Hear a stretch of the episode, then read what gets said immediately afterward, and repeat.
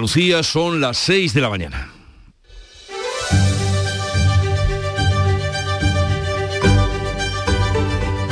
Despierta tu mente, descubre la realidad. En Canal Sur Radio, La mañana de Andalucía con Jesús Vigorra. Cuatro mujeres han sido asesinadas por violencia machista en tan solo 24 horas, dos de ellas andaluzas, entre el domingo y el lunes.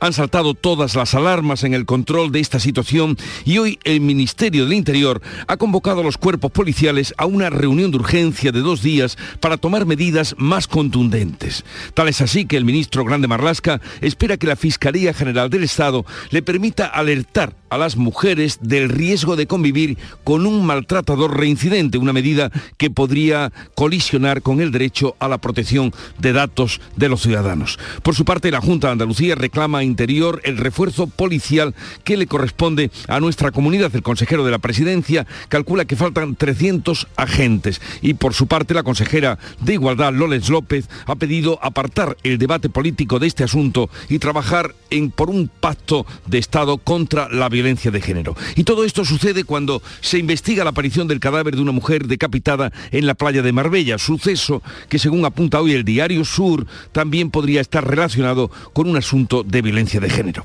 Y hoy Griñán podría estar más cerca de librarse de la cárcel. El informe forense recomienda que el expresidente andaluz no entre en prisión para cumplir la condena de seis años por los seres debido al cáncer de próstata que padece. Especifica el informe que se evite el internamiento hasta que se confirme la remisión de su patología oncológica. Y en Brasil, tras el asalto del domingo, Lula de Silva ha querido dar una imagen de tranquilidad marchando junto a los 27 gobernadores del país a la salida del Palacio Presidencial de Planalto, una de las instituciones junto al Congreso y al Tribunal Supremo que fueron invadidas por los partidarios de Bolsonaro. Estas son las noticias más destacadas del día.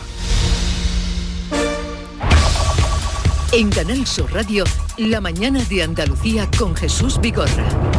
Noticias.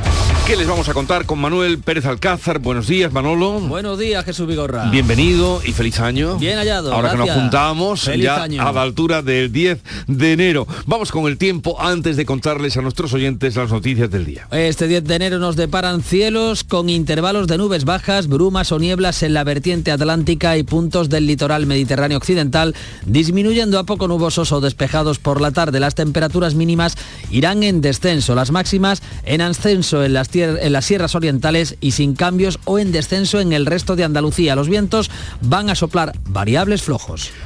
Como apuntábamos, el Ministerio del Interior mm, se va a reunir este martes con todos los cuerpos policiales después de las cuatro mujeres asesinadas por violencia machista en tan solo 24 horas. Marlasca baraja informar a las mujeres si sus parejas tienen antecedentes por este tipo de violencia. El Ejecutivo pondrá en marcha en las próximas semanas nuevas medidas de protección que ponen el foco en el agresor. Entre ellas, informar a las mujeres si sus nuevas parejas tienen antecedentes por violencia machista. El Ministerio asegura que las mujeres víctimas están seguras dentro del sistema Biogen, pero les pide que mantengan las denuncias. La Junta ha remitido una carta al Ministerio reclamando el refuerzo policial que corresponde a Andalucía con un déficit de más de 300 agentes. El consejero de la presidencia, Antonio Sanz, asegura que es fundamental para luchar contra los asesinatos machistas que se convoquen comisiones de servicio de carácter inmediato. Harían falta de manera urgente 100 plazas, 30 que, que llegaran inmediatamente sería importantísimo para cubrir la situación de déficit que hoy tiene nuestra policía adscrita.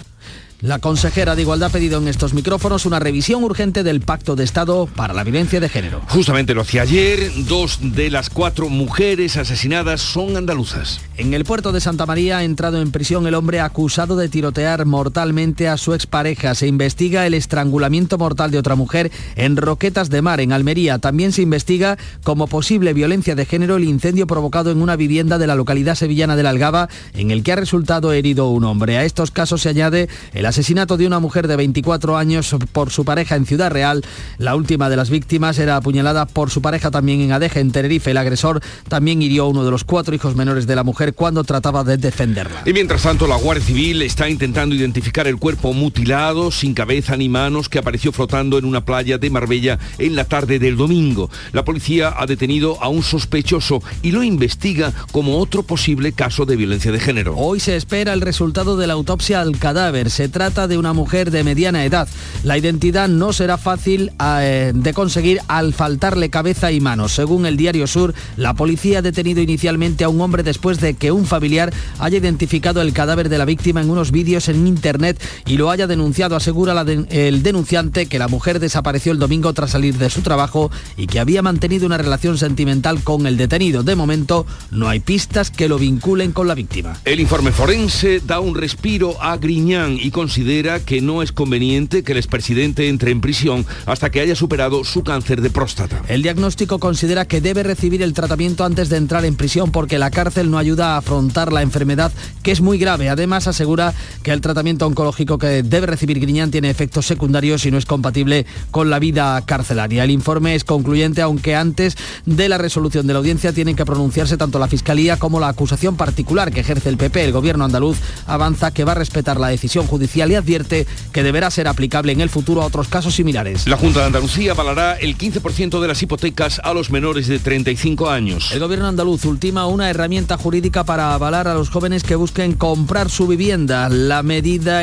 cuenta con un presupuesto inicial de 20 millones de euros y se espera que esté lista en las próximas semanas. Por cierto que esta mañana se celebra la primera reunión del año del Consejo de Gobierno. Y el Consejo de Ministros ultima hoy la propuesta de reforma del mercado eléctrico. España pedirá a la Comisión Europea una prórroga del tope del gas hasta finales de 2024. La reforma del mercado energético pretende fomentar las energías renovables y mantener los precios de la energía en tiempos de alta inflación. Además, el Gobierno quiere aprovechar la reforma eléctrica que ha iniciado la Unión Europea para que Bruselas prorrogue la excepción ibérica que vence en mayo hasta final de 2024. Quiere prorrogarla la luz, sube hoy un 32% hasta los 27 euros y va a costar 112 euros el megavatio hora. En Brasil, tras los sucesos del domingo, imagen de unidad del gobierno tras la reunión del presidente Lula con los 27 gobernadores del país. El asalto a las instituciones brasileñas enfrenta a los partidos políticos aquí en nuestro país. Todos los gobernadores han salido juntos del Palacio de Planalto, también los del partido de Bolsonaro. Lula asegura que va a desenmascarar a quien financió el asalto y que la inteligencia brasileña actuó de forma negligente. La policía ha detenido a 1.500 radicales. Miles de brasileños se han manifestado en defensa de la democracia. Bolsonaro ha sido dado de alta en Florida de una dolencia gástrica y en España el PP ha condenado los hechos y ha expresado su apoyo a Lula. Borja Semper. Nuestro apoyo no solo al gobierno legítimamente constituido eh, y encabezado por Lula da Silva en Brasil, sino también un apoyo y un gesto de afecto y de cariño al pueblo brasileño. Cuca Gamarra había dicho en un tuit eh, que en España los hechos de Brasil serían un simple desorden público. El portavoz de Unidas Podemos, Pablo Fernández, acusa al PP de promover un golpe similar al de Brasil. Lo que está haciendo Bolsonaro en Brasil con una turba de fanáticos lo está haciendo en España el señor Feijó con togados.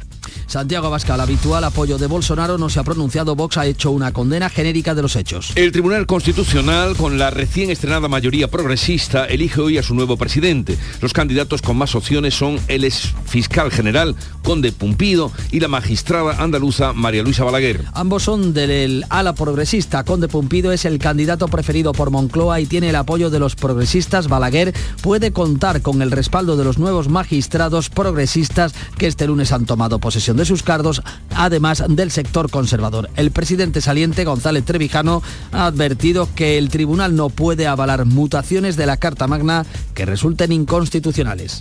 No convirtamos los consensos y mayorías cualificadas en automáticos regímenes de cuotas o en un indefinido impasse. Ni apresuremos reformas que incidan sin consenso en el originario pacto constitucional, ni desdibujemos la autonomía de unos órganos constitucionales frente a otros. En este escenario, el Consejo General del Poder Judicial sigue sin renovar y sin visos de acuerdo entre Gobierno y PP. La localidad malagueña de Fuengirola vive hoy su primero de los tres días de luto decretados por el fallecimiento de dos de sus vecinos en el incendio de un bloque de viviendas. Otras cinco personas han resultado heridas, tres de ellas han necesitado atención hospitalaria. Hasta siete dotaciones de bomberos han intervenido en el fuego de importantes características y difícil de apagar. Un retén ha trabajado durante la noche en el bloque afectado, situado en la rotonda de acceso al centro comercial Miramar de Fuengirola. En deportes, el Betis aterrizó anoche en Arabia Saudí para disputar la Supercopa de España. Un viaje que ha estado marcado por la ausencia de Alex Moreno, que se ha quedado fuera de la convocatoria al estar muy cerca de marcharse traspasado a Aston Villa. El West Ham vuelve a la carga por la cesión del sevillista en Nesiri. Pacheco, portero de la Almería, ha mostrado su descontento con su rol de suplente y quiere dejar el conjunto almeriense. Mariño, portero del Sporting, tiene papeletas para ser su sustituto. Así viene el día y vamos a ver cómo lo refleja y lo cuenta la prensa que ya ha leído y resumido para ustedes. Paco Ramón, buenos días Paco. Y lo vamos a hacer, buenos días Jesús, con una última hora que lleva la edición digital del diario El Sur sobre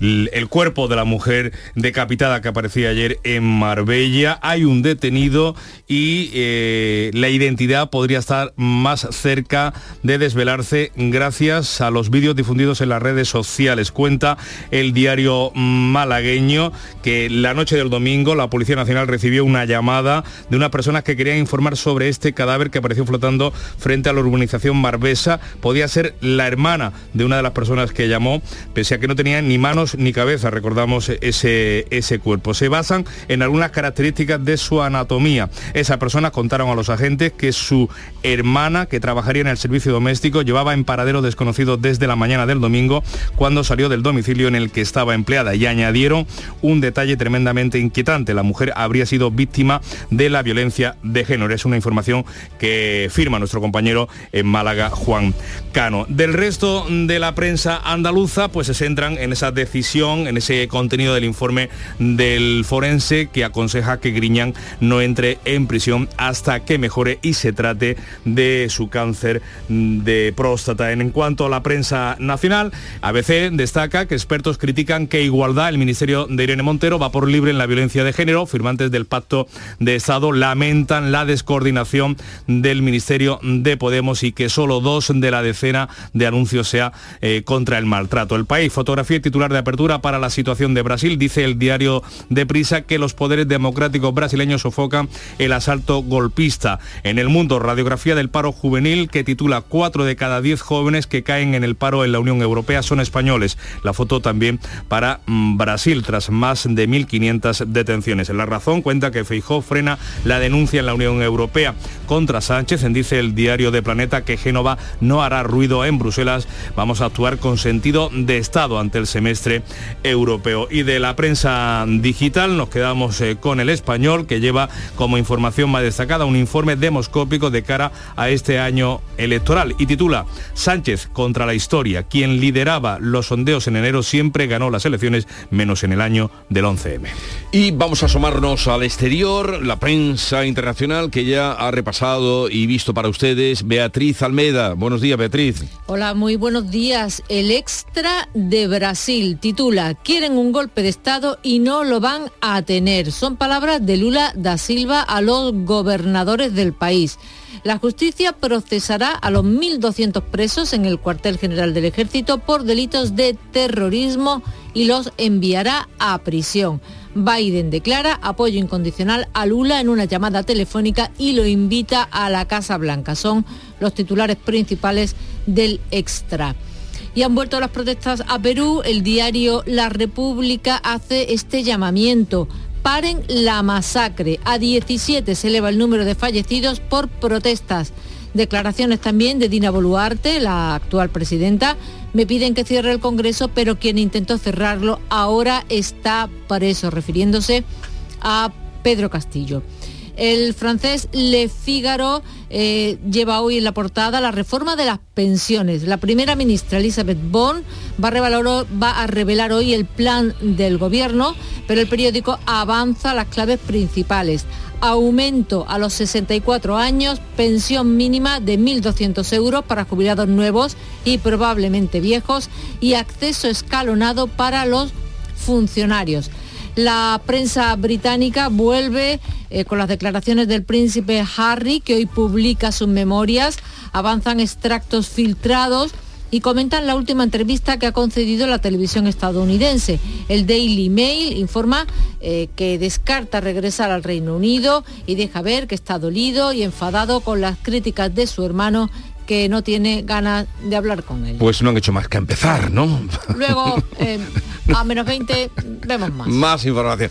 Bueno, mm, vamos ahora a ver cómo ha amanecido el día, cómo ha empezado este 10 de enero en Canal Sur Radio a través del Club de los Primeros, Charo Padilla. Buenos, días. Hemos estado en Chile, hemos estado en Luxemburgo, en Segovia.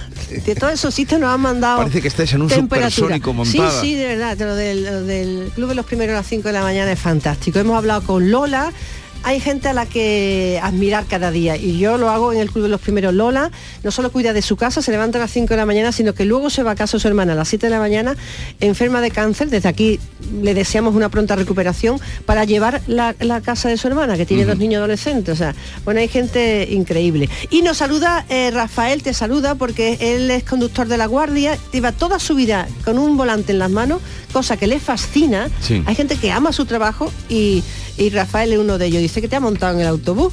A ver en qué autobús te has montado tú. Y hoy hemos hablado eh, de, o en, un taxi, un taxi, porque también fue taxista, de, de lo que más coraje nos da del, del día a día, de, que, ha- no sé, de, lo que tú haces diariamente, planchar, guardar la ropa, no sé. El último, el último Sí, lo he oído, lo he oído. El último sí, Que ha bueno. quemado cuatro camisetas, ¿no? No, no, no. Otro, otro? que ha dicho, yo me da coraje coger el coche cuando lo tengo aparcado, tener que cogerlo porque me quitan el sitio. Ah, claro, claro, claro. Eso da coraje, ¿eh? Es mucho. Eso da mucho coraje. Eso da mucho. Eh, gracias, Charo Padilla. Ya saben que ella empieza cada mañana a las 5, una manera eh, de empezar el día con una sonrisa y sobre todo con entusiasmo. Y la agenda para hoy, ¿cómo viene Ana Giraldez? Buenos días, hoy vamos a conocer el estado de los embalses. El gobierno informa del estado de la reserva hídrica de toda España después de que 2023 haya arrancado con una nueva subida, ya son 11 semanas de subidas en los embalses. También la Audiencia Nacional estudia en una vista la extradición a Marruecos del presunto líder de una organización criminal que estaba dedicada a la inmigración de subsaharianos a los que a cambio de dinero trasladaba a Europa desde Nador y se servía de embarcaciones neumáticas. La Fiscalía apoya esa entrega. De vuelta aquí a Andalucía, el Hospital Universitario Clínico San Cecilio de Granada inaugura las campanas de los sueños, las campanas donadas por la Asociación Española contra el Cáncer y que suenan cada vez que un enfermo vence la enfermedad y termina su tratamiento. Y en Málaga, otra cita esta tarde, el Cine Albeniz va a coger la premier del año Picasso, un espectáculo que va a dar el pistoletazo de salida a este año cargado de actividades para conmemorar la figura de este artista de Pablo Picasso. Y un poco de música a esta hora de la mañana.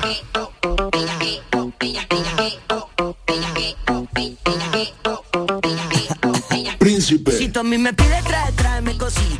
Yo a ti te traigo gloria bendita.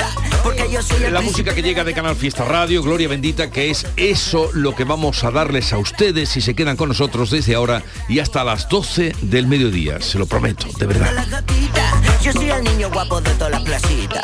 Así que quita y échate para lado. Que vengo con la orquesta que acá maravillado. Pa' que lo muevas como lo ha ticado. De costa a costa y de lado a lado. La mañana de Andalucía. Sencilla, Sencilla, rápida, fácil de manejar. Fácil de Así manejar. es la nueva app de Canal Sur Radio. Con todos los programas y audios destacados, los podcasts, emisiones en directo. Para que sigas conectado a nuestra programación y a los espacios que más te gustan y sigue. Cuando quieras, donde quieras. Descárgate ya nuestra. Todo Canal Sur Radio, Radio Andalucía Información, Canal Fiesta, flamencoradio.com y Canal Sur Radio Música para ti. Cuando quieras, donde quieras. Más Andalucía, más Canal Sur Radio. La mañana de Andalucía en Canal Sur Radio. Noticias con Francisco Ramón. 6 y 19 minutos de la mañana les contamos más asuntos destacados de esta jornada, empezando por esa reunión que va a tener lugar hoy en el Ministerio del Interior con los cuerpos y fuerzas de seguridad del Estado para abordar la situación en nuestro país después de que haya que lamentar y condenar el asesinato de cuatro mujeres a manos de sus parejas o exparejas en tan solo 24 horas. El Ejecutivo pondrá en marcha en las próximas semanas nuevas medidas de protección que ponen el foco en el agresor. Entre esas medidas está la puesta en conocimiento de las mujeres si sus nuevas parejas tienen antecedentes por violencia machista con otras mujeres en el pasado. También ha insistido el ministro, el ministro Marlasca, en que las mujeres que sufren violencia de género están seguras dentro del sistema Biogen, pero les pide que mantengan las denuncias. El detenido en Tenerife por matar a su expareja quedó en libertad hace días tras no declarar ella contra él en el juzgado. Este martes y el miércoles se celebra esa reunión de interior con todos los cuerpos policiales. Se van a analizar los casos de violencia machista ocurridos en 2022 ascendían a 49 las mujeres asesinadas. La reunión coincide con un nuevo repunte de casos, como comentábamos, con al menos cuatro mujeres asesinadas en apenas 24 horas, de las que tres se investigan como posibles crímenes machistas. Desde Andalucía, el consejero de la presidencia, Antonio Sanz, ha remitido una carta al Ministerio del Interior reclamando ese refuerzo policial que corresponde a Andalucía con un déficit de más de 300 agentes. En Canal Sur Televisión ha dicho que es fundamental para la lucha contra eh, los asesinatos machistas, informa José Manuel de la Linde. Antonio San reclama a Marlasca la firma de un convenio que lleva esperando años. Según el consejero de la presidencia, la plantilla de la policía está por debajo del 60%. Por eso en esa carta le vamos a reclamar eh, que se convoquen comisiones de servicio de carácter inmediato para cubrir. Harían falta de manera urgente 100 plazas en la policía escrita de, Andalucía. Y sin embargo, bueno, eh, con 30 que llegaran inmediatamente, eh, sería importantísimo para cubrir la situación de déficit que hoy tiene nuestra policía adscrita. SAN reclama el refuerzo policial y la colaboración ciudadana para luchar contra los asesinatos machistas. En este mismo programa, La Mañana Andalucía, la consejera de Igualdad, Loles López, eh, pedía una revisión urgente y profunda del Pacto de Estado contra la violencia de género. Algo falla, es más que evidente por tanto, creo que ha llegado el momento de hacer una previsión profunda del pacto de Estado y de todas las medidas que adoptamos todas las administraciones, hacerlo desde, primero, desde el sentido común, desde apartar la ideología y desde tener claro que todos tenemos que ir a una y que cada uno tiene que aportar todo lo que esté a su alcance. Vamos caso por caso. El juez ha decretado prisión provisional para el presunto responsable de la muerte a tiros de su pareja en el puerto de Santa María, el amigo de la pareja que presenció los hechos y huyó sin alertar de lo ocurrido, ha quedado en libertad con cargos. La última mujer asesinada en Cádiz ha movilizado a vecinos, organizaciones feministas y ayuntamientos. Minutos de silencio, concentraciones feministas han convocado los ayuntamientos del puerto de Chiclana y de Cádiz capital. Los momentos más emotivos se han vivido en el hospital Puerta del Mar, donde Eva trabajó, y en Chiclana, donde residía y donde estaba preparando su romancero para el carnaval. El presidente de la Asociación de Romanceros, Antonio Beiro. Esta sociedad no puede seguir arrastrando esta lacra. No podemos dejar de perder a personas a las cuales amamos porque es totalmente injusto. Así que desde aquí nuestras máximas condolencias a los familiares, a los amigos y allá donde esté nuestra querida Eva, que descanse en paz. El detenido confesó que mató a su pareja de varios disparos en un piso de Valdegrana en el puerto de Santa María y había estado en prisión por violencia de género hacia una anterior pareja. Hay otro detenido, como decimos, como presunto encubrido. Pues eh, que ha quedado en libertad con cargos. Y continúa abierta la investigación por el estrangulamiento de una mujer en Roquetas de Mar en Almería. Se trataría de un caso de homicidio doloso fruto de la violencia machista, no de género, ya que la víctima en principio no mantenía relación afectiva con el detenido. La autopsia ha confirmado la muerte violenta de Nina de 44 años por estrangulamiento. El presunto autor de 30 años está detenido. Tenía antecedentes también por malos tratos a otra mujer. El crimen se produjo este domingo en el domicilio de la víctima tras mantener relaciones sexuales. La delegada del gobierno Aranzazú Martín lo lamentaba. Se trata de un hecho espantoso al que aprovechamos evidentemente pues, para repudiar no solo ya los casos de víctimas de violencia de género, sino cualquier acción de violencia sobre la mujer o sobre el hombre, pero en este caso el que se ha producido sobre la mujer.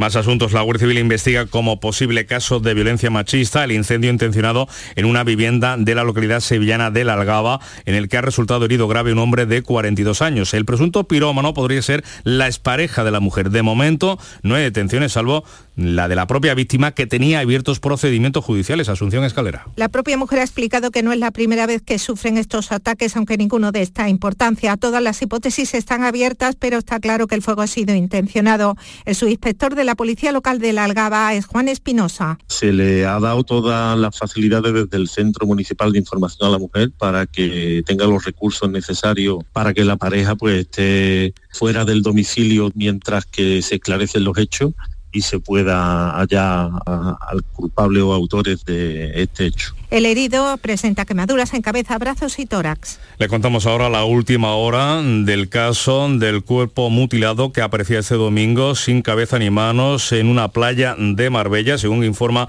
el diario Sur. En cuanto a este crimen, un ciudadano ha encontrado en redes sociales vídeos del cadáver y ha querido reconocer a una familiar desaparecida que era posible víctima de violencia de género. Cuenta el Sur que la noche del domingo la Policía Nacional recibió la llamada de una persona que quería informar de que el cadáver que apareció flotando frente a la urbanización Marbesa podía ser el de su hermana, pese a que no tenía ni manos ni cabeza, se basaban en algunas consideraciones características de la anatomía de la mujer. Esas personas contaron a los agentes que su hermana, que trabajaría en el servicio doméstico, llevaba en paradero desconocido desde la mañana del domingo cuando salió del domicilio en el que estaba empleada y que había sido mm, víctima de la violencia de género. Después la policía eh, comenzó a seguir la pista y este lunes localizó a un hombre. Inicialmente se le ha detenido por un presunto delito de quebrantamiento de la medida de protección y se ha realizado un registro en el domicilio que él mismo ha autorizado. No hay pista ni prueba alguna, dice también el periódico, que lo vincule en principio con el cadáver de la playa. Entre tanto, la Guardia Civil trata de esclarecer y poner nombre y apellidos al cuerpo de esta mujer. Cambiamos de asunto, aunque seguimos con tónica judicial. Les contamos que el informe forense da un respiro al expresidente de la Junta de Andalucía, José Antonio Griñán. La médico forense del Instituto de Medicina Legal que ha examinado a Griñán considera que no es conveniente que entre por ahora en prisión porque debe recibir tratamiento y tendría efectos secundarios y psicológicos en el reo. Javier Ronda. El diagnóstico, dice el informe de cinco folio, provoca un derrumbe psíquico de la persona y la cárcel no ayuda a afrontar la enfermedad que es muy grave. Además, el tratamiento oncológico por el cáncer de próstata que debe recibir Griñán tiene efectos secundarios y no es compatible con la vida carcelaria, asegura la forense, quien expone que ese tratamiento aún no ha empezado y no es conveniente el ingreso en prisión hasta que remita la enfermedad. El informe es concluyente, pero ahora se tiene que pronunciar tanto la Fiscalía Anticorrupción como la acusación particular que ejerce el Partido Popular. Después decidirá la audiencia de Sevilla si Griñán debe entrar en la cárcel, aunque lo más probable es que de momento se suspenda el ingreso en prisión hasta ver cómo evoluciona la enfermedad y el tratamiento médico. Durante esta semana se va a saber la decisión del tribunal que no se puede recurrir ante una estancia superior. Griñán fue condenado a seis años de cárcel por prevaricación y malversación de caudales públicos en el caso de los ERE en su etapa como consejero de Hacienda de la Junta de Andalucía. Sobre este asunto, la Junta de Andalucía, el Gobierno andaluz avanza que va a respetar la decisión final que tome la audiencia de Sevilla respecto al ingreso en prisión de Griñán. En una entrevista, el consejero de Justicia, José Antonio Nieto, ha señalado que supondrá una doctrina que marcará a futuro cualquier otro caso en circunstancias similares, se llame como se llame la persona que va a prisión. Lo ha dicho en Onda Cero. Y desde Vox, Manuel Gavira ha insistido en que siempre que Griñán pueda recibir el tratamiento, debe ingresar en la cárcel para cumplir su condena. Vamos a ver la resolución que hace el tribunal, vamos a analizarla evidentemente con mucho detalle porque existen muchos muchos presidiarios que están haciendo vida normal con esa enfermedad, entran y salen y son tratados con absoluta normalidad. Les contamos también que la Junta de Andalucía va a celebrar hoy el primer Consejo de Gobierno del año en el que va a abordar la concesión de subvenciones en el marco del plan de apoyo a la implementación de la normativa de residuos y que va a aprobar también obras de depuración de aguas. El Consejo va a autorizar el gasto para la contratación de esas obras eh, y estaciones de servicio de depuración de aguas y estaciones de servicio en varios municipios de la provincia de Córdoba y Granada. Y a las 6 eh, y 28 minutos de la mañana vamos A conocer la actualidad del deporte con el Betis ya en Arabia Saudí. Antonio Camaño, buenos días. Hola, ¿qué tal? Buenos días. El Betis aterrizó ya anoche en Arabia Saudí para disputar la Supercopa de España en su condición de campeón actual de la Copa del Rey. La expedición verde y blanca tendrá hoy el primer contacto con el verde para empezar a preparar la semifinal ante el Barça. Un viaje que ha estado marcado por la ausencia de Alex Moreno, que se ha quedado fuera de la convocatoria, se ha quedado en Sevilla al estar muy cerca su traspaso al Aston Villa. Y en el Sevilla también la posibilidad de una salida, porque el West Ham vuelve a la carga por Enesiri. Según The Athletic, un diario inglés, el conjunto de la Premier se habría puesto en contacto con el Sevilla para obtener una cesión hasta final de temporada con opción de compra obligatoria. Y Pacheco, portero de la Almería, ha mostrado su descontento con su rol de suplente y quiere dejar el conjunto almeriense. Ante esta tensa situación, el guardameta y el club rojiblanco tendrán que llegar a un entendimiento. Todo hace indicar que Mariño, portero del Sporting, va a ser su sustituto. Y en el Cádiz, malas noticias para José Mari. Se pierde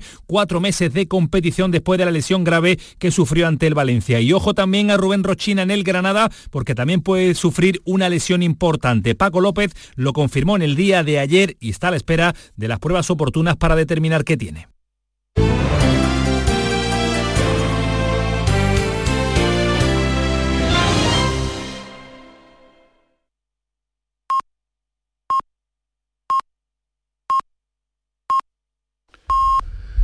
Andalucía son ya las seis y media de la mañana. La mañana de Andalucía con Jesús Vigorra. Y a esta hora con Ana Giraldez repasamos lo más destacado de la actualidad resumida en titulares. Interior reúne a las fuerzas y cuerpos de seguridad del Estado para abordar la situación de la violencia machista en nuestro país. El Ejecutivo pondrá en marcha en las próximas semanas nuevas medidas de protección que ponen el foco en el agresor tras el asesinato de cuatro mujeres en 24 horas. Entre esas medidas, informar a las mujeres que tengan nuevas parejas con antecedentes por violencia machista en el pasado. La forense da un respiro a Griñán y considera que no es conveniente que entre por ahora en prisión. El informe médico considera que es mejor esperar a recibir el tratamiento antes de entrar en la cárcel porque tiene efectos secundarios incompatibles con la vida carcelaria. El informe es concluyente aunque todavía hay que esperar a la resolución de la audiencia. La Junta de Andalucía avalará el 15% de las hipotecas a los menores de 35 años. El gobierno andaluz ultima una herramienta jurídica para avalar a los jóvenes que compren su primera vivienda en nuestra comunidad. Primer Consejo de Gobierno del año que va a abordar hoy la concesión de subvenciones por el plan de residuos y que aprobará obras de depuración de aguas. El gobierno pide a la Comisión Europea una prórroga del tope al gas hasta finales de 2024. Y hoy en el primer Consejo de Ministros del año se va a aprobar la propuesta de España que va a enviar a Bruselas para reformar el mercado eléctrico con la idea de seguir fomentando las energías renovables y contener los precios. Lula de Silva toma el control en Brasil tras el intento de asalto a las instituciones. El presidente brasileño se reúne con los 27 gobernadores del país y da una imagen de unidad frente a los asaltantes bolsonaristas. Críticas a la inteligencia brasileña que no vio venir el intento de golpe de Estado. Luto en Fuengirola por la muerte de dos personas en un incendio. El fuego ha afectado a un bloque de viviendas en el que otras cinco personas han resultado heridas de diversa consideración. Un retén de bomberos ha trabajado durante las últimas horas en el bloque afectado junto a la rotonda de acceso al centro comercial Miramar. Y vamos a recordar el pronóstico del tiempo para hoy. Se esperan cielos con intervalos de nubes bajas, brumas o nieblas en la vertiente atlántica y puntos del litoral mediterráneo occidental y que van a ir disminuyendo a poco nubosos por la tarde. Estas temperaturas mínimas en descenso, las máximas en ascenso en las sierras orientales y sin cambios en el resto. Los vientos variables flojos.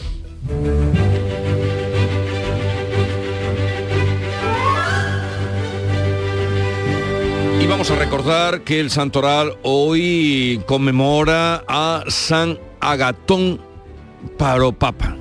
Hubo otro Agatón que tenía el acento en otro lado y que fue un faraón. Un faraón, ah, ¿cómo sería? Agatón. Agatón. Agatón. Este es Agatón, eh, papa en Roma, en la Basílica de San Pedro, eh, mantuvo íntegra la fe y la unidad de la Iglesia, eh, convocando sínodos. Y tal día como hoy, estamos a 10 de enero, 1877, se establece en España, estamos en el siglo XIX, el servicio militar obligatorio. Ya duró, ¿eh? Duró, ¿eh? ¿Te imaginas... mm, o, o sabes cuántos años era el servicio militar obligatorio? En aquel tiempo, no sé, serían tres años. Empezó siendo cuatro. Cuatro, uy. Cuatro activos y cuatro en la reserva. Por si acaso. Qué barbaridad. Hombre, era el tiempo de la pero guerra cuatro, de Cuba. pero cuatro años, cuatro años, tremendo. Qué juventud más dilapidada. Cuatro años de servicio activo y cuatro en la reserva. Esto era 1877. Y tal día como hoy, de 1995, fallecía Gabriel Aragón, Gaby de nuestra infancia, payoso, payaso de una famosa, famosísima saga que todavía sigue rulando con Todavía, circos. todavía gira, Todavía, todavía todavía. Y. La cita del día eh, que dice así, la felicidad huye de quien la busca. Mahatma Gandhi, así es que no se obsesionen con la búsqueda de ir corriendo detrás de la En felicidad una sociedad que solamente busca eso y además inmediata. y que vende eso, porque la felicidad huye de quien la busca, Mahatma Gandhi. Y bien, dicho esto, vamos ahora nosotros detrás sí de la lectura de prensa que ha hecho Paco Ramón y que nos resume en la segunda entrega. Pues contábamos esas novedades sobre el caso mm, de la mujer decapitada que apareció flotando en Marbella, esas novedades que cuenta hoy el diario El Sur, un detenido durante unas horas eh, para proceder a un registro eh, domiciliario después de que eh, familiares de esta mujer identificaran su cuerpo por las imágenes que se veían en las redes sociales que habían subido mientras recuperaban el cuerpo mm, de la playa. Eso es en la última hora, de hecho ni siquiera en la edición impresa, en la portada del diario Sur, en la edición impresa lo recoge. Si abre el Sur malagueño con esta información, Málaga traza un plan para construir 8.900 pisos y urge a la gente, a la Junta, perdón, a que haga su parte. El diario de Sevilla, al igual que el resto de la prensa andaluza, recoge el dictamen del médico forense eh, sobre el expresidente de la Junta, José Antonio Griñán, aconseja que no entre en prisión hasta que no mejore. En el caso, en el diario Ideal de Almería, el arrestado por el crimen machista hirió a varios agentes y actuó de forma violenta. El Instituto de Medicina Legal certifica la muerte por asfixia, mientras que el único investigado por el homicidio pasará a disposición en las próximas horas. Fotografía de portada en el diario de Cádiz, lágrimas por Eva, ese dolor pena e indignación por este crimen machista ocurrido el pasado domingo en el puerto de Santa María. En cuanto a la prensa nacional, pues la situación de Brasil tras el asalto a las instituciones de los seguidores de Bolsonaro y los relevos en el Tribunal Constitucional son algunos de los asuntos más destacados en las diferentes portadas de la prensa de tirada nacional. ABC, expertos critican que igualdad va por libre en la violencia de género. Firmantes del Pacto de Estado lamentan la descoordinación del Ministerio de Podemos y que solo dos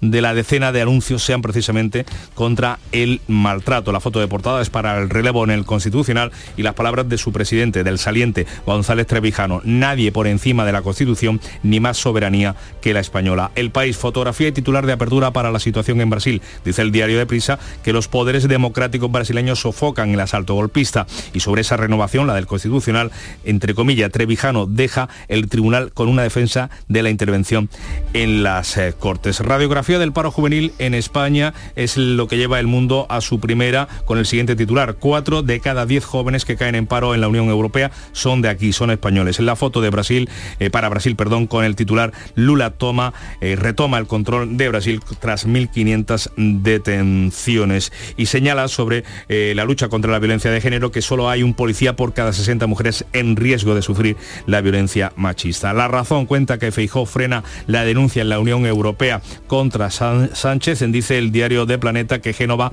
no hará ruido en Bruselas. Vamos a actuar con sentido de Estado ante el semestre europeo. Recordemos que España va a obtener la presidencia de turno de la Unión Europea en el segundo semestre del año. De los digitales nos quedamos con el español que lleva como información más destacada un informe demoscópico de cara a este año electoral. Titula Sánchez contra la historia quien lideraba los sondeos en enero, siempre ganó menos en el año eh, del 11M. Feijóo consolida su ventaja en este año electoral. La media de los sondeos publicados hasta ahora le otorgan una ventaja superior a los 5 puntos, al 5% sobre el PSOE. Y en lo económico destacamos esta información de expansión que hoy recoge un artículo de la vicepresidenta y ministra de Asuntos eh, Económicos, Nadia Calviño, en la que afirma Calviño que España inicia 2023 con un motor económico sin precedentes y hace la ministra un balance muy positivo de lo ocurrido en la economía española el año pasado.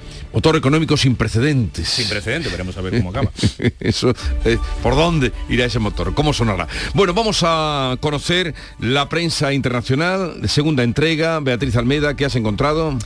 Pues O Globo abre con la fotografía de Lula en la explanada de Planalto rodeado de gobernadores del país. El presidente afirma que hubo connivencia de la policía apoyando a los manifestantes y el ministro de Justicia afirma que los financiadores de los actos terroristas ya están identificados en 10 estados. Los últimos eh, radicales abandonan los campamentos. Y también en esa prensa tenemos que han vuelto los disturbios a Perú después del parón navideño. Eh, pues sí, el comercio de Perú confirma la muerte de al menos 17 personas por enfrentamientos en la ciudad de Juliaca. El alcalde clama porque le envíen ayuda. Desconocidos prenden fuego a la casa de un congresista. Boluarte, Dina, Boluarte, Dina Boluarte, la presidenta, aclara que no está en sus manos la, la escarcelación de Pedro Castillo. Y vamos a comentar también que el régimen iraní de los ayatolás ha condenado a muerte a otras tres personas. Las acusa de matar a varios agentes de policía durante las protestas por la muerte de la joven Masa Amini, que fue el 22 de septiembre, recordemos. ¿Lo menciona, querida Bea, eso la prensa iraní? Pues la oficial no, pero sí lo recoge el periódico disidente Iran Wire, que informa desde Noruega. Y dice, multitud se reúne en prisión iraní para protestar por las ejecuciones inminentes de jóvenes manifestantes.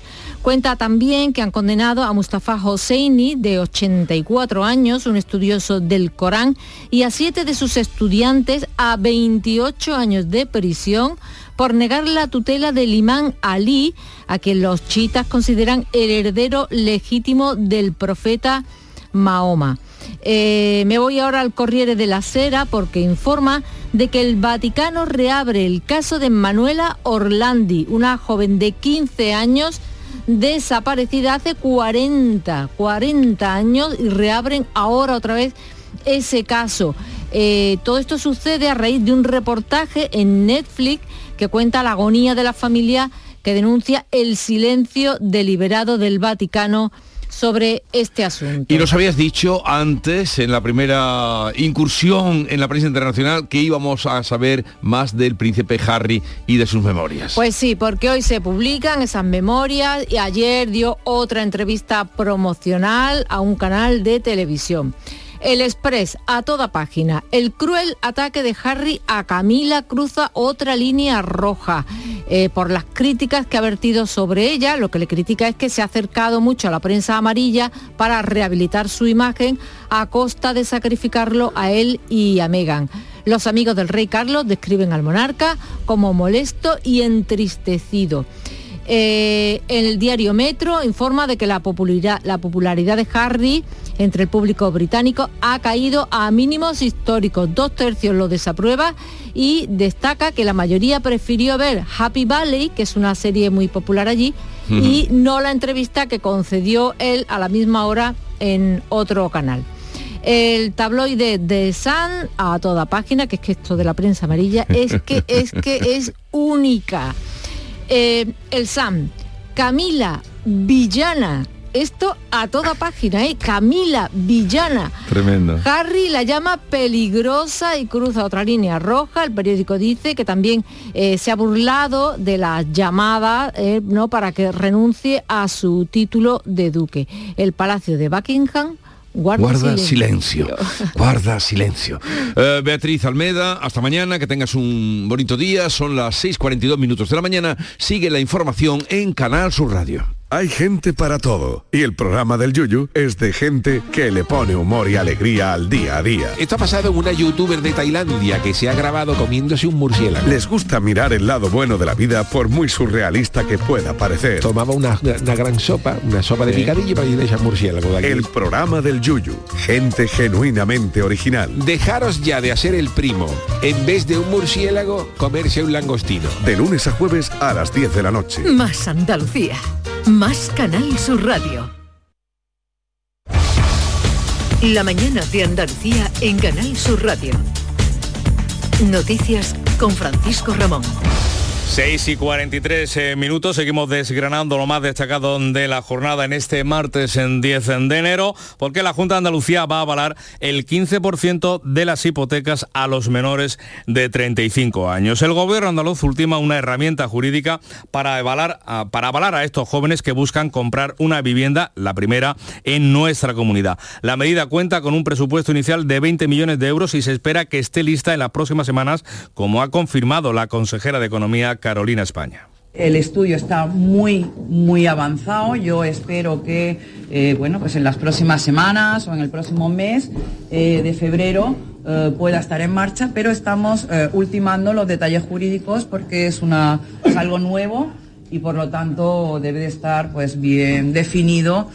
El primer Consejo de Ministros del año va a ultimar hoy la propuesta de reforma del mercado eléctrico que nuestro país va a presentar a la Unión Europea. Por cierto, que la luz sube hoy 27 euros y cuesta de media 112 euros el megavatio hora. Será la más cara, la hora más cara será entre las 6 y las 7 de la tarde. Y Endeza se compromete a invertir más de 4.500 millones de euros hasta el año 2025 en Andalucía, donde prevé la creación de más de 8.000 puestos de trabajo. Ha sido el compromiso que ha el consejero delegado de la compañía, José Bogas, en su reunión con el presidente de la Junta, Juanma Moreno. Y el Gobierno va a pedir a la Comisión Europea una prórroga del tope de gas hasta finales del año 2024. El Ejecutivo quiere así aprovechar la reforma eléctrica que ha iniciado la Unión Europea para solicitar a Bruselas que permita a nuestro país aplazar hasta final del año que viene la eliminación del tope del gas que, que expira el próximo mes de mayo. De otra parte, nuestro país ha solicitado a la Comisión Europea que se agilicen los procedimientos para los fondos Next Generation.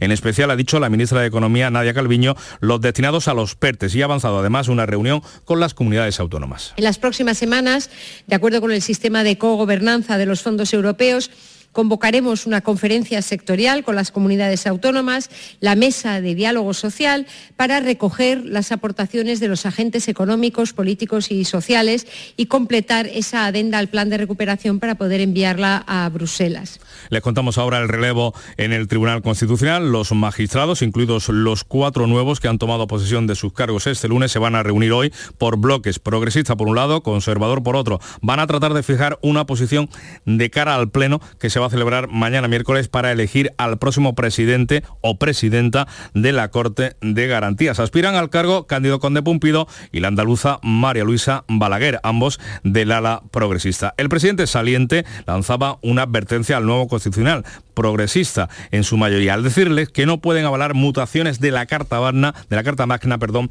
que resulten inconstitucionales. Después de nueve años de mayoría conservadora, el órgano de garantía se renueva ahora con una mayoría progresista, como decimos, a pesar de que estas etiquetas no les gusta al presidente saliente Pedro González Trevijano. No comparto la falsaria dicotomía entre jueces conservadores y progresistas. El magistrado no representa a nadie, ni al órgano por el que fue elegido, ni a la fuerza parlamentaria que impulsó su proposición. Está a solas con su conciencia y solo de ella depende. Asuntos judiciales eh, abiertos además. En Málaga, la abogada del exalcalde de Estepona, el principal acusado del caso Aztapa contra la corrupción política y urbanística de la localidad malagueña, ha pedido la nulidad mm, de la vista, la nulidad del juicio que ha comenzado 16 años después del inicio de su procedimiento. La Fiscalía ha pedido hoy revisar además la investigación del caso cuestionada por las defensas. María Ibáñez. La letrada de Antonio Barrientos asegura que este caso está manipulado por el comisario Villarejo la letrada dice que fue él quien fabricó pruebas y contó con un grupo de policías para hacer informes falsos.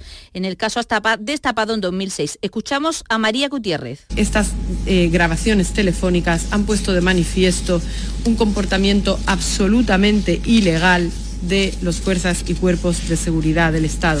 Estas grabaciones que ponen de manifiesto esa relación de Villarejo con intereses económicos en Estepona y la instrumentalización desde el inicio de esta investigación policial. Fueron dos concejales socialistas de Estepona quienes denunciaron la posible trama de corrupción en este ayuntamiento. El tribunal ha sobreseído la causa para dos de los 50 acusados. Esta y la próxima semana se verán las cuestiones previas. El juicio de esta macro causa parecida al caso Malaya arrancará el próximo 7 de marzo. Le contamos también lo que ha dado a decir el primer día de juicio en Granada por el caso de las audioguías de la Alhambra. En el banquillo, María del Mar Villafranca es directora del patronato del recinto nazarí y otros dos altos cargos del monumento y a una presunta, eh, están condenados, están mm, acusados de una presunta malversación de fondos públicos. Jesús Reina. Han pasado ocho años desde que comenzó la investigación por el contrato que el patronato de la Alhambra ofreció para el alquiler de las audioguías en el monumento y que provocó la dimisión de la directora María del Mar Villafranca. Desde entonces, la principal acusada no solo defiende que el expediente fue legal, sino también el hecho de haber sufrido una persecución para que se apartara del cargo. Y estamos con la convicción, como digo, de que al final podremos responder a todo lo que se nos pregunte y se podrá aclarar todo lo que pasó con este expediente que no nos olvidemos nunca empezó con una investigación a la empresa. Y qué casualidad que de todos los contratos de la empresa, el único que se investigó fue el de la Alhambra.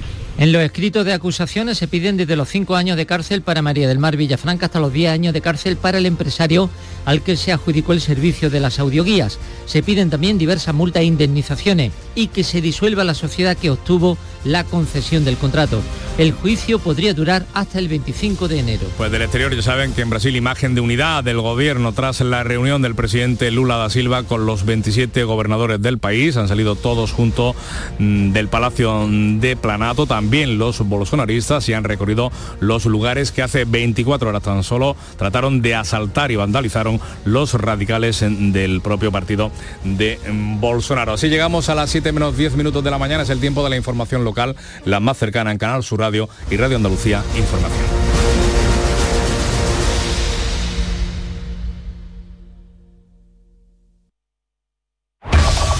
En la mañana de Andalucía de Canal Sur Radio, las noticias de Sevilla. Con Pilar González.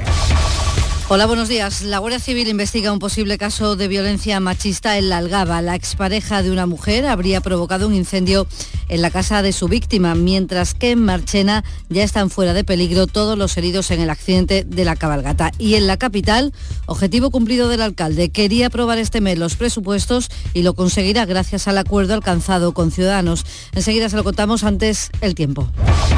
Hoy tenemos niebla, mucha niebla, advierte la DGT a esta hora de la mañana que ha cerrado el carril reversible del puente del Centenario. Vamos a tener además intervalos de nubes bajas y el cielo se va a ir despejando por la tarde. El viento variable flojo y las temperaturas sin cambios. La máxima prevista 17 grados en Écija, 18 en Morón y Sevilla, 19 en Lebrija. A esta hora 11 grados en la capital. Las noticias de Sevilla.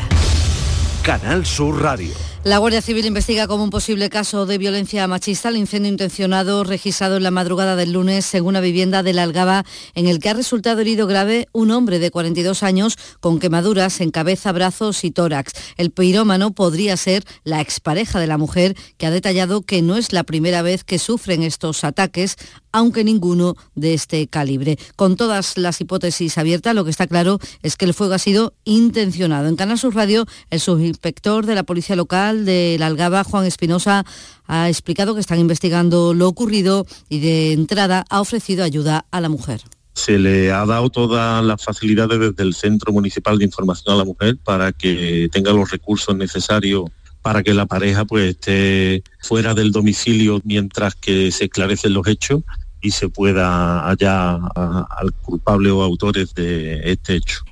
El Ayuntamiento de Sevilla convoca siempre que hay un crimen machista una concentración de rechazo y protesta. Lo ha hecho este pasado lunes por los últimos asesinatos en nuestro país. La delegada de Igualdad del Consistorio, Clara Isabel Macías, recordaba en Canal Sur Radio que la mejor forma de luchar contra esta lacra es la prevención y que las víctimas tienen a su disposición aquí en Sevilla Capital ocho centros de atención, además del teléfono de denuncias que todo el mundo tiene, el 016, y el apoyo de la policía. A nuestra policía local, a la Policía Nacional, ambos disponen de grupos especializados para tratar este tipo de, casos. ¿no? Lo importante, como digo, es la prevención. Siempre cualquier mujer, persona, como digo, familiar, ha llegado a una mujer que esté sufriendo violencia en los centros de información y atención a las mujeres dos de los heridos graves en la cabalgata de Marchena, entre ellos un niño de dos años, han pasado ya a planta y están fuera de peligro. Hay otros dos heridos que siguen estables en el hospital de la Merced de Osuna. Entre tanto, la hija de la víctima mortal, una mujer de 72 años,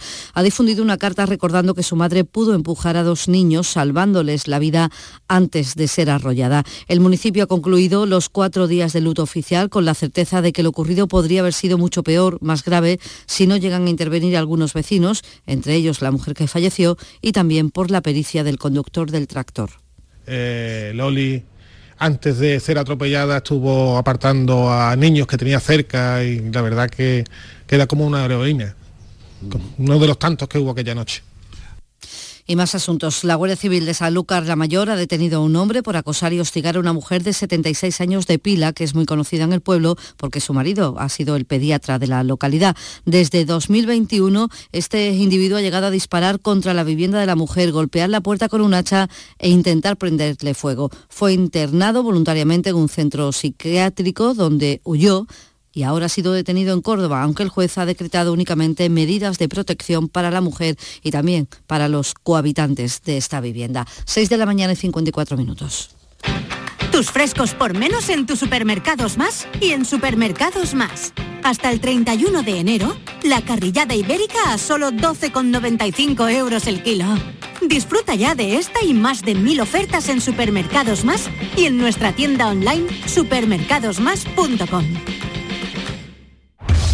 En Canal Sur Radio, las noticias de Sevilla. El Ayuntamiento de Sevilla va a aprobar sus presupuestos de este año en este mes de enero. Un acuerdo presupuestario con el Grupo Municipal de Ciudadanos firmado garantiza los apoyos necesarios. Tras la firma del acuerdo, el alcalde Antonio Muñoz ha señalado que tanto el gobierno local como la formación naranja han puesto por encima de los intereses partidistas el de los ciudadanos. Creo que estamos dando un ejemplo porque estamos pensando en los sevillanos. Aquí, ¿quién va a ganar? ¿Quién va a ganar realmente? ¿Quién va a ganar la ciudad? Porque vamos a poder ejecutar una serie de gastos, una serie de programas cuyos beneficiarios van a ser las empresas de la ciudad, las entidades de la ciudad y los ciudadanos de Sevilla. El portavoz de Ciudadanos en el Ayuntamiento, Miguel Ángel Aumesquet, ha defendido que su formación consigue que el presupuesto incluya propuestas como bonificaciones del 50% a emprendedores de base tecnológica o avances en la movilidad de la ciudad, con el compromiso, dice, de crear plazas de aparcamiento en el Cerro, Amate, Triana o San Pablo. No desperdiciar este momento, este momento de saltación de Sevilla, este momento de una Sevilla de moda donde todos quieren invertir y donde tenemos que aprovechar este momento, este momento, este input para no paralizar ahora la economía y las inversiones de la ciudad. Las cuentas en total superan los 1.100 millones de euros. El acuerdo presupuestario entre PSOE y Ciudadanos ha sido recibido con críticas por parte del resto de grupos. Desde Izquierda Unida, el candidato a la alcaldía Ismael Sánchez ha lamentado que el gobierno socialista no haya esperado a terminar la negociación con su formación y con Podemos. Ha recordado que el año pasado sí se hizo y teme ahora un giro a la derecha en las políticas municipales. Pactar con liberales de derecha es sinónimo de privatización, es sinónimo de externalización de servicio, negociaba con la izquierda, pero como siempre prefiere acordar y cerrar con, con la derecha. Esto no, no es nuevo. En el Partido Popular, el candidato a la alcaldía, José Luis Sanz, considera que Muñoz hipoteca el futuro de la ciudad al no querer negociar el presupuesto con su formación y pactar con un grupo político ciudadanos que no estará, dice, tras las próximas elecciones de mayo. Unos presupuestos que no van a conseguir que la ciudad funcione, unos presupuestos que no van a, aportar nada al futuro de la ciudad, en lo que se ha convertido Ciudadanos. Una fuerza política que pudo ser alternativa de gobierno y que hoy se conforma con ser muletilla y desde los agentes sociales, los empresarios sevillanos dan la bienvenida a un acuerdo que facilitará, dice, que las inversiones previstas se lleven a cabo y no se pondrán en riesgo los fondos europeos. En la misma línea se ha manifestado el secretario provincial de Comisiones Obreras en Sevilla, Carlos Aristu, aunque apunta a la falta de dinero para cubrir las vacantes municipales. Echamos en falta dotación presupuestaria para cubrir las casi mil vacantes que tiene el Ayuntamiento de Sevilla y que son personas que debieran estar ya trabajando para atender a los barrios y a todas las necesidades y prioridades de esta ciudad. En lo económico les contamos que el Grupo Español de Energías Renovables Cox Energy ha presentado ante el Tribunal de lo Mercantil de Sevilla su oferta de adquisición de los activos de Abengoa, una oferta que llegaba en extremis justo en el último día de plazo dado por el juzgado y que se suma a las que ya han puesto sobre la mesa otras tres empresas. Y más de 6.000 personas han encontrado trabajo en Sevilla para la campaña de rebajas que acaba de comenzar. Es un 7% más que el año pasado. En este periodo, las asociaciones de consumidores estiman que los sevillanos sevillanos van a gastar una media de 104 euros por persona. Es un 5,6% más que el año pasado. Los comerciantes están optimistas y lo más demandado vuelve a ser la ropa y el calzado. Eh, un poco. Eh, pues mira, unos pantalones y un vestido y eso, cosas que faltan. Eh, pues yo creo que incrementar porque hay muchísima gente. Yo, vamos, el sábado y el domingo era una locura. Botas y unos jerseys. Chaqueta. Yo voy a comprar varias cosas, calzas, zapatos, chaqueta, todo. Y Renfe amplía su oferta de aves entre Madrid y Sevilla con dos trenes más que van a circular de lunes a jueves a partir del próximo día 23. Con estos nuevos trenes la oferta se eleva hasta 182 circulaciones semanales. En sucesos les contamos que la Policía Nacional ha desmantelado un punto de venta de droga en la barriada de los Pajaritos de la capital y ha detenido a dos personas. Tenían, dice la policía, montado un auténtico supermercado con mostrador y carteles con precios y ofertas. Y vamos ya con el deporte. Antonio Cabaño, buenos días. Hola, ¿qué tal? Buenos días. El Betis aterrizó ya anoche en Arabia Saudí para disputar la Supercopa de España en su condición de campeón actual de la Copa del Rey. La expedición verde y blanca tendrá hoy el primer contacto con el verde para empezar a preparar la semifinal ante el Barça. Un viaje que ha estado marcado por la ausencia de Alex Moreno, que se ha quedado fuera de la convocatoria, se ha quedado en Sevilla al estar muy cerca su traspaso al Aston Villa. Y en el Sevilla también la posibilidad de una salida, porque el West Ham vuelve a la carga por Enesiri. Según The Athletic, un diario inglés, el conjunto de la Premier se habría puesto en contacto con el Sevilla para obtener una cesión hasta final de temporada con opción de compra obligatoria. Recordarles que la Catedral de Sevilla coge hoy martes a las 8 de la tarde una misa en memoria del Papa emérito Benedicto XVI. Las puertas de la catedral se abrirán una hora antes. A esta hora 11 grados en los palacios, también en Osuna y en la capital.